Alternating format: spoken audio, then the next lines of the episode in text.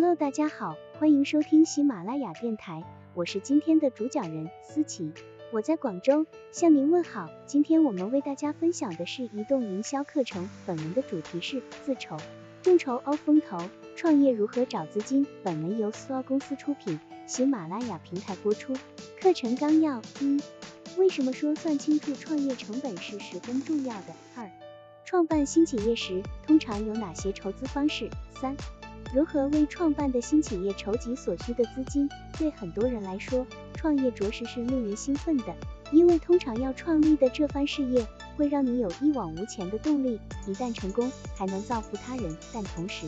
创业却还有方方面面的事情需要考虑和执行，比如你需要有周密的商业计划书。良好的管理能力、适当的资金等，每一项都对创业的成功发挥着重要的作用。一个企业要想茁壮成长，所需的条件很多，很难判断哪个条件最为重要。那么，决定企业是否能继续经营的最重要因素是什么呢？你可能已经想到，大部分企业取得成功的最重要因素，可能是它有着独一无二的创业理念，或是有一支优秀的管理团队。亦或是成功融资、周密的战略计划和良好的管理能力，对于落实创业理念来说纵然重要，但有超过一半的企业都会因为资金问题半途而废。因此，要先弄清楚资金需求，解决资金问题才是明智之举。对初创企业而言，资金是攸关成败的关键因素，所以最好先确定自己可能需要多少资金，以及要通过什么途径来筹集资金。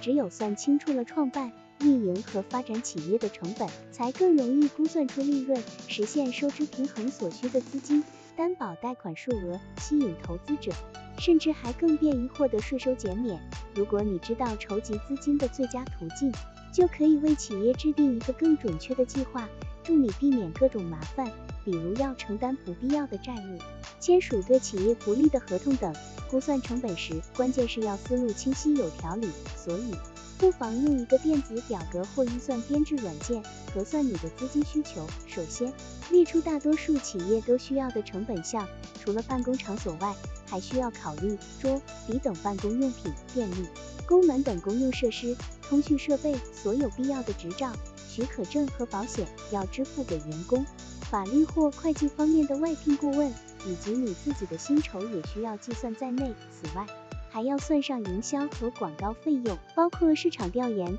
购买广告位和搭建网站的费用。计算出以上这些标准开支项后，还要加上你企业特有的成本项，比如果汁吧就需要计算冰沙的配料成本，而缝纫用品店则需要算上缝纫机的成本。清单完成后，就可以开始估算每个成本项的金额了。证照之类的东西通常都有明确的价格，但工资成本就不尽相同了。不妨上网搜索或四处打听一下其他公司通常支付的金额，以便于你估算的更准确。至此，你已经列好了各项开支及相关费用的清单，接下来就是进行有趣的数学计算环节了。首先，注意哪些开支是一次性费用，这类费用通常包括启动或发展企业所需的初始成本。比如购买主要设备、设计徽标或办理营业执照的费用。除此之外的其他开支就都属于会重复发生的费用，这类费用一般用来维持企业经营，包括工资、